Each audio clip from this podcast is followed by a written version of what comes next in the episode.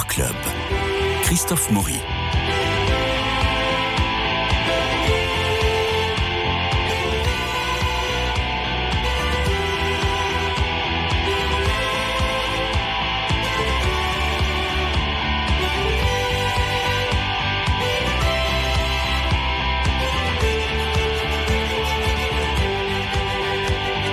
Trois films, trois chroniqueurs, Marie-Noël Tranchant, Dominique Borde et Bernard Biliodi. Bonjour à tous les trois. Bonjour.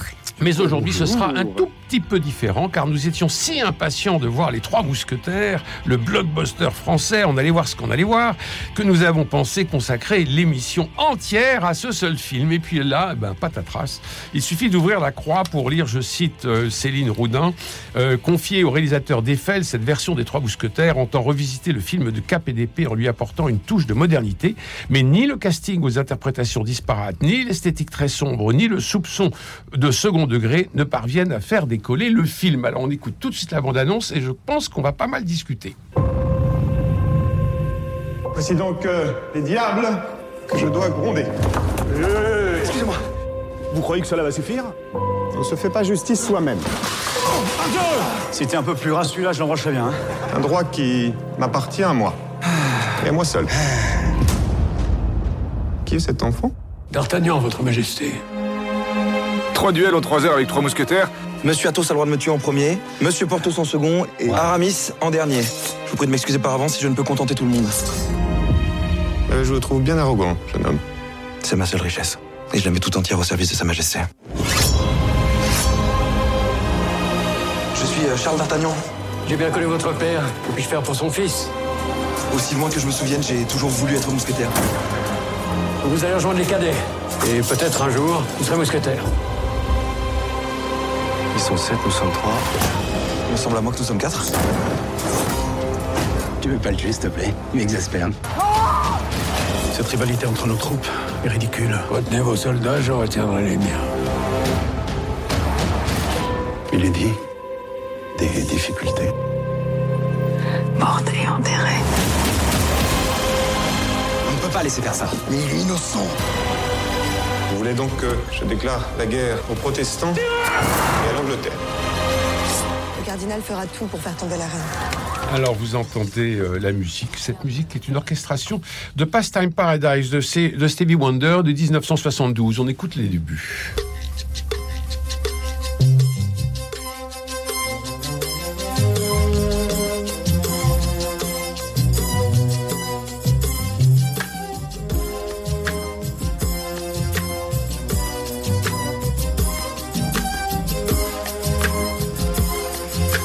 Voilà. Alors maintenant que c'est à vous de parler, j'ai encore bien des choses à vous dire. Au téléphone, Bernard Medioni. Bonjour Bernard. Mais bonjour, cher Christophe. Vous avez vu ces trois mousquetaires? Mais oui, je les ai vus, je les ai vus hier. Eh bien, écoutez, à ma grande surprise, j'ai trouvé ça plutôt réussi. Pourquoi est-ce que j'ai trouvé ça plutôt réussi? Parce Oui, que pourquoi? vous avez, parce que vous avez, quoi qu'on en dise, de la fougue, du panache, que l'ode à l'amitié est tout de même euh, vivace ici, et que surtout l'ennui n'est jamais là. Alors bien sûr, il y a des erreurs, bien sûr, il y a des fautes de goût, bien sûr, tous les acteurs sont beaucoup trop vieux et on lâche qu'on les mousquetaires dans 20 ans après.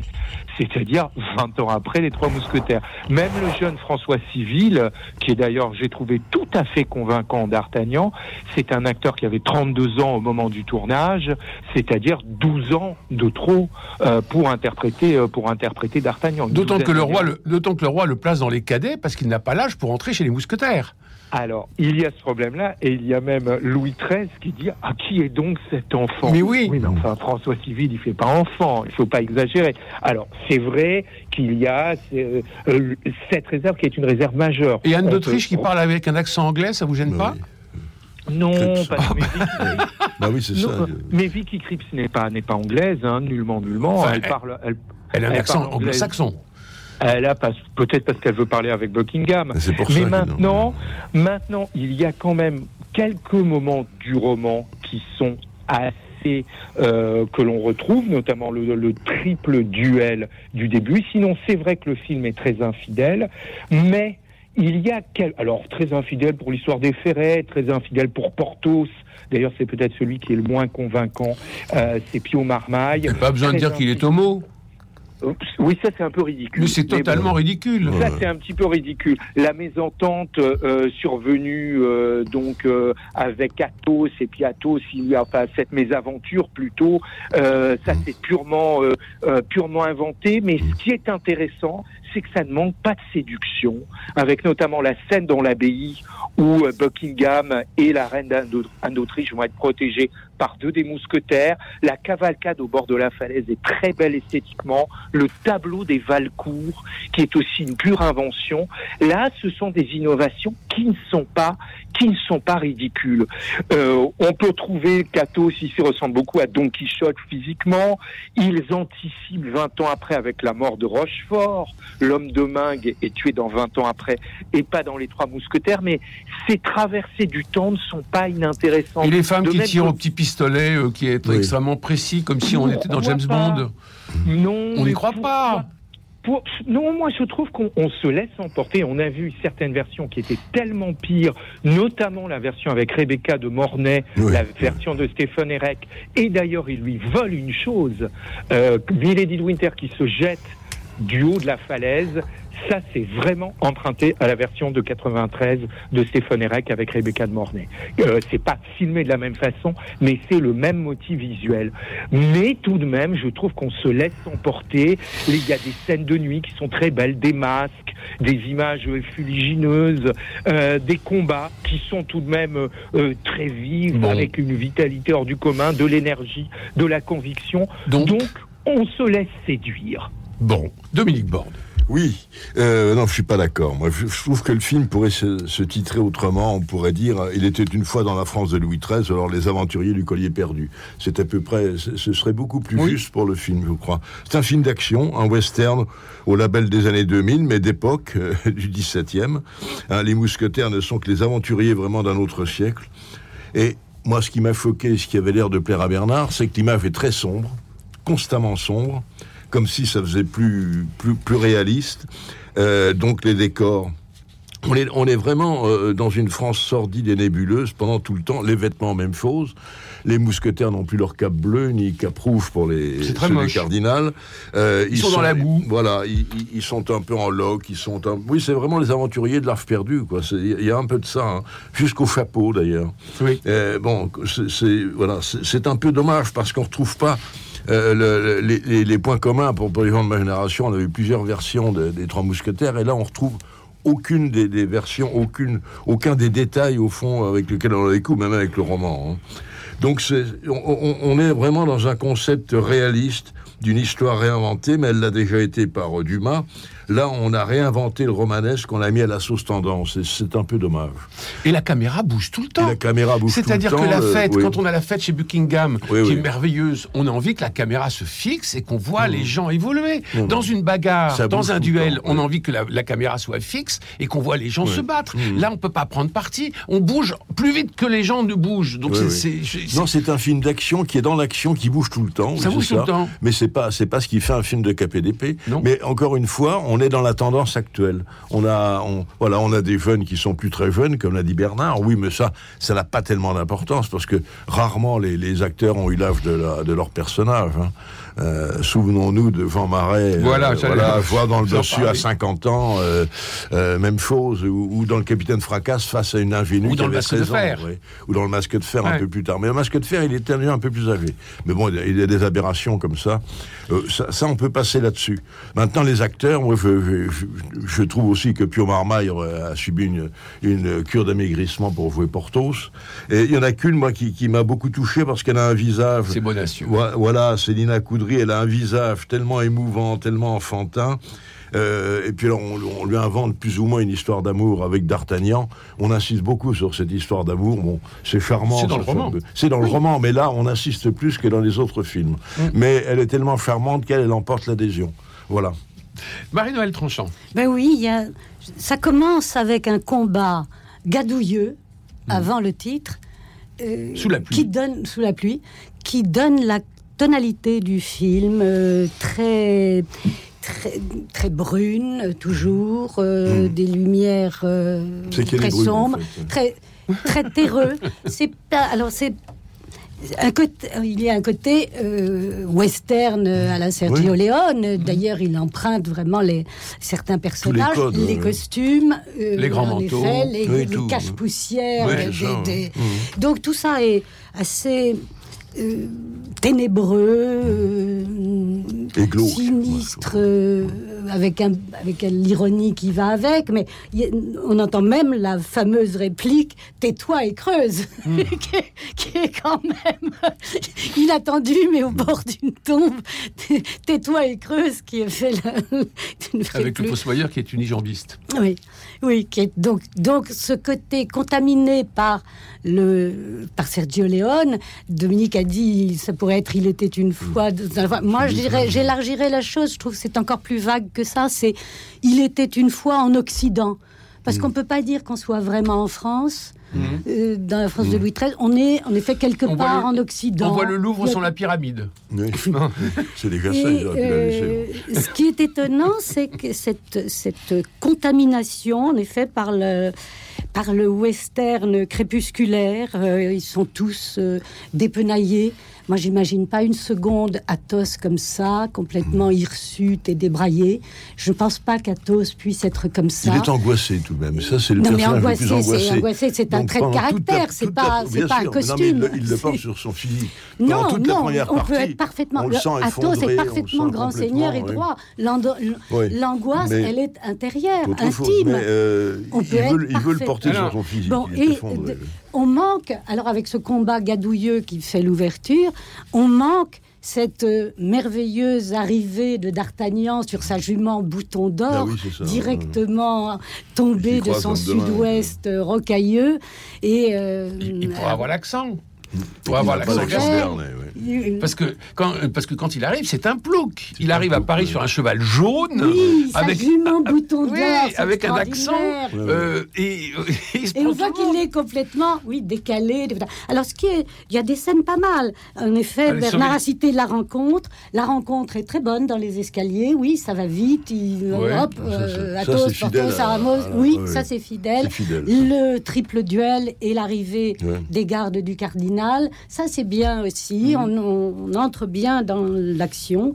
Mais hum, ensuite, il y a un côté sérieux qui donne au film un côté un aspect monumental. Mhm. Il y a des, hum, des idées de remettre l'histoire de Dumas dans la grande histoire, c'est-à-dire au Alors, milieu. Eric Ruff, Eric Ruff est, un Richelieu formidable. C'est oui. Oui, mais non, on mais le les peu, hein. personnages sont, pas mal. Mais donc l'idée de remettre euh, l'histoire euh, légendaire, Ouais. devenue légendaire des trois mousquetaires dans la grande histoire, c'est-à-dire euh, dans les guerres de religion, Mmh, dans le- les rapports euh, complexes avec euh, l'Angleterre, avec l'Autriche, Mmh. euh, l'Espagne des Habsbourg.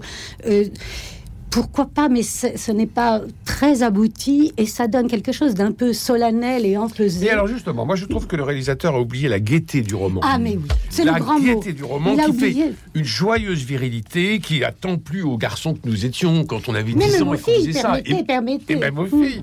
Euh, c'est un goût de vivre et c'est ce goût de vivre qu'exprimait Francis Lopez dans son opérette éponyme. On écoute.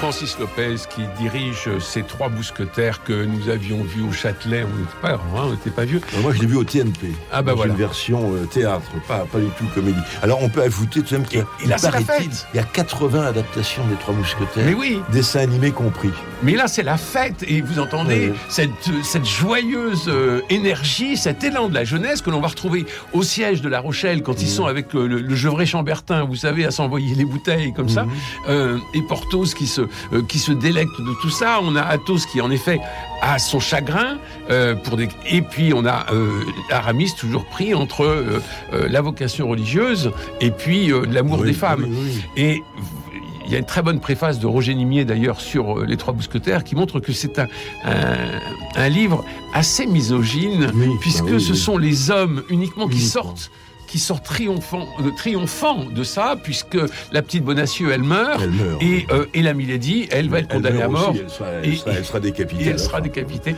par, Mais- le, par le gars de Béthune, par le gros Voilà, de par le Béthune. bourreau de Béthune. Mais il faut dire que euh, le pauvre Athos a été mal marié, puisqu'il était marié avec elle au début, Et oui. avant qu'elle soit marquée au fer rouge avec la fleur de lys. etc. Non, c'est vrai que les femmes n'ont pas un très beau rôle. Anne d'Autriche, en fait, historiquement parlant, n'a jamais été la maîtresse de, De Buckingham. de Buckingham. Mais c'est Euh, joliment trouvé. Voilà. Et le coup des Ferrets, c'est joliment trouvé aussi. Oui, oui. Alors là, moi j'ai été saisi, enfin comme les 12 personnes qui étaient dans la salle, euh, la fin. Il y a D'Artagnan qui se prend un coup sur, le- sur la gueule, il tombe, allongé sur le ventre, sur le pavé. On a un drone qui filme euh, le corps de D'Artagnan, et pof, ça se termine, c'est marqué à suivre. À suivre. Ouais. Mais non, mais non, mais même si on fait en deux épisodes, on n'est pas sur Netflix, on va Ouais, pas ouais. euh, voir l'épisode suivant dans les 10 oui, minutes. Ça, c'est les productions actuelles. Ça, c'est le côté blockbuster. Mais je trouve ça choquant. Moi, ça, ça m'a, ça m'a bien énervé. Euh, Marie-Noël, et puis peut-être que Bernard, vous avez des choses à nous dire? Alors, Oui, oui. Oui. Alors, Marie-Noël. Moi, Christophe, je rebondis sur ce mot gaieté. Oui. En effet, c'est ça qui m'a manqué. C'est ça qui m'a manqué. Et le paradoxe, c'est cette légèreté, cet, cet allant, Eh oui. cette, cette allégresse Ce très panache. Française. Ce panache. C'est- Mais oui. C'est Cyrano de Bergerac. Alors, c'est étonnant. Mm. Ben, bien sûr, ils Évidemment. sont cousins. C'est le sud-ouest, c'est les Gascons. le- le- et c'est- paradoxalement, euh, ces trois mousquetaires-là vont emprunter des choses au western et, Et on oublie- Hollywood. On oublie le goût français. Et, mais, mais surtout, paradoxalement, c'est Hollywood qui a le mieux traduit cette légèreté et cette allégresse et cette bravoure, cette furia française. Oui. De- C'est Hollywood qui l'a donné avec Douglas Fairbanks, euh, avec euh, Kelly, Jenny Kelly dans le, dans George le, Sidney, dans c'est le ça film de George Sidney, Oui, bien sûr. Là, il, retrouve, il, il trouve un équivalent américain très spontané à Mm. Cette allégresse, euh, cette bravoure, cette gaieté française. Et D'Artagnan n'est les pas Français, Zorro. non. Et D'Artagnan n'est pas Zorro. Mais on peut, si on parle des autres adaptations, il y en avait une qui, qui avait plu aussi à Bernard. euh, c'est celle de Richard Lester qui était sortie dans les années formidable. 70, Oui, oui, oui. qui avait beaucoup 73. d'humour en deux parties aussi, avec euh, Faye Dunaway, avec Michael York. Euh, avec Jean une Roche. ex- extraordinaire, avec Jean-Pierre Cassel en Louis XIII, avec Oui, Charlton. Heston en Richelieu. Alors ça avait de l'ampleur, ça avait et, et Raquel Welch en Madame Bonacieux. C'était très inattendu, mais elle était très sexy. Mais euh, là, ça avait quelque chose parce qu'il y avait de l'humour. Là, il se prenait pas au sérieux, Oui, mais il y avait du légèreté. panache, il y avait quelque chose, et puis une mise en scène très luxueuse. Moi, j'en suis resté là parce que les autres, Bernard Borderie avant. Cinéma français, c'était un petit peu tape à l'œil, mais c'était pas très réussi. Et puis celui d'André Hunebelle de 53, bon, fait un peu vieillot et un petit peu carton-pâte. Mais il y avait de la gaieté Bernard Médioni. Oui, moi je suis pas tout à fait d'accord avec mes camarades quand ils disent qu'il n'y a pas du tout de gaieté, parce que toutes les scènes avec Louis XIII, à savoir Louis Garrel, il le joue d'ailleurs de manière assez comique, de manière avec pas mal d'ironie. Et puis je rappelle, je crois que personne d'entre vous ne l'a dit, que l'adaptation et les dialogues sont dus à Mathieu Delaporte et Alexandre de la Patelière, qui sont les auteurs du prénom, la pièce comique qui avait eu tellement de succès. Il y a des moments drôles. Euh, ce n'est pas bien sûr, on ne retrouve pas la fougue de la version avec Gene Kelly et encore moins celle de Richard Lester de 73, qui est à mon avis peut-être l'une des meilleures versions.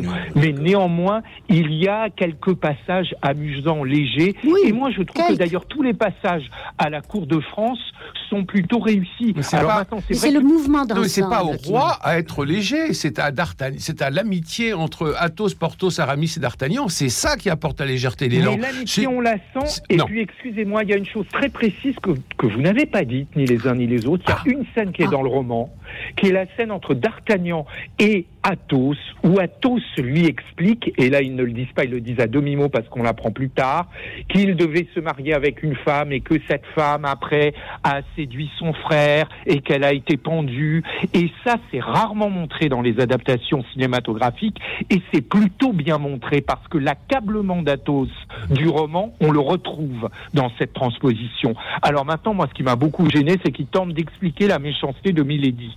Dans le roman, Milady est méchante parce qu'elle est méchante. Et là, on cherche absolument à trouver presque une légitimité à, euh, à son vice, euh, à sa sournoiserie, euh, et ça, c'est un petit peu ridicule. Alors de même, euh, euh, par exemple, une réplique d'Aramis, euh, mais tu peux le tuer, s'il te plaît, il m'insupporte. Là, on n'est pas du tout, du tout dans le 19e siècle. Qu'aucun des valets ne soit là. Ni Planchet, ni Planchet joué par Bourville, vous vous souvenez Ah, ça, c'est dans une belle, c'est dans une belle en 53. C'était Où Il formidable. a semé les gardes du cardinal. Mais oui, une- c'était voilà. formidable. Et, et Planchet est très important dans le, dans le roman. Là, on le voit pas beaucoup. Là, on le voit pas du tout. Pas du tout. Que Kitty ne soit pas là non plus, la servante dont va se servir d'ailleurs D'Artagnan, il va avoir euh, une romance très très rapide parce qu'il se sert d'elle. Mais il ne faut pas être naïf aussi. Pourquoi les costumes laissent à désirer? Pourquoi il y a des images un peu entre euh, des tons euh, entre Parce chiens qu'ils n'avaient pas d'argent pour éclairer. parce qu'il n'y a pas tant d'argent que cela. Donc ils éliminent des personnages. Les costumes, là, je suis d'accord avec ce que vous avez dit, l'esthétique laisse à désirer. Alors bien sûr, c'est parfois un entre-deux, quelque chose qui est un peu souillon. C'est vrai, qui n'est pas vulgaire en revanche, mais qui laisse un peu à désirer sur le plan esthétique. On n'est pas dans les, dans les flamboiements de la version de Richard Lester, ça c'est vrai. Mais je suis aussi d'accord avec Christophe. Euh, Ruff est un très très bon cardinal Bon, on de le voit Richelieu. peu. On le voit Très très peu. peu. On le voit peu, mais à peu près comme dans toutes les versions. Alors, c'est pas non plus Vincent Price, ce n'est pas non plus Charlton Heston, mais il est quand même, il marque le rôle. Et maintenant, je trouve que la meilleure version, contrairement à ce que disait Marie-Noël, elle disait que c'était les Américains qui avaient le mieux traduit ça, c'est la version d'Henri Diamant-Berger de 1921. qui Que je n'ai pas vu, pardon. Nous n'avons pas vu. Ah, vous verrez 700 minutes, hein, mais ça vaut la peine parce que c'est une tu- fidélité. vous devriez préciser que c'était muet et que ça Muet, durait 5 absolument. heures. 1921, 1921, ça peut être que muet. Oui. 700 minutes, mais c'est d'une fidélité absolue au roman. Même si Milady, on se demande comment est-ce que la Milady a, un, disons, un, ex- un des dehors un peu ingrat dans cette version de 1921. Alors- mais sinon, c'est sans doute la version la plus fidèle au livre. Il nous reste euh, une minute et quelques, et quelques secondes. J'ai une question à vous poser. Euh, Je ne connais pas beaucoup la technique du cinéma, mais on a l'impression que ça a été tourné très souvent devant un fond vert et qu'ensuite ils ont rajouté soit, possible. soit le monument, et par exemple ce qui se passe dans l'église euh, Saint, euh, euh, Saint-Germain-l'Auxerrois, euh, ben, on ne voit pas l'église. Ça n'a pas été tourné dans l'église de Saint-Germain-l'Auxerrois, je ne pense pas. Euh, studio?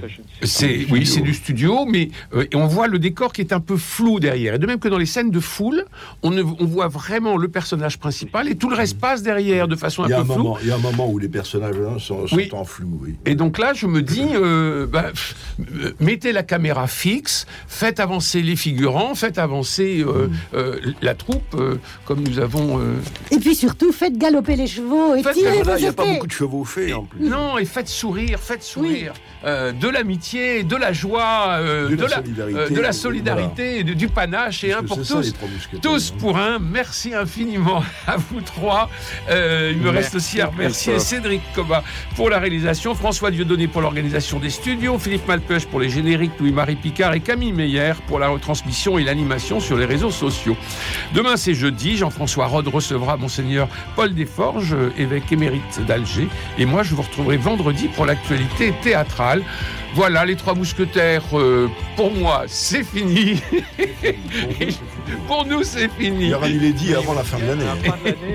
Bon, ben, je Ils sais reviennent à la fin de l'année. oui, je sais pas si j'irai. En tout cas, on, on sera content d'avoir vos avis. Je vous embrasse.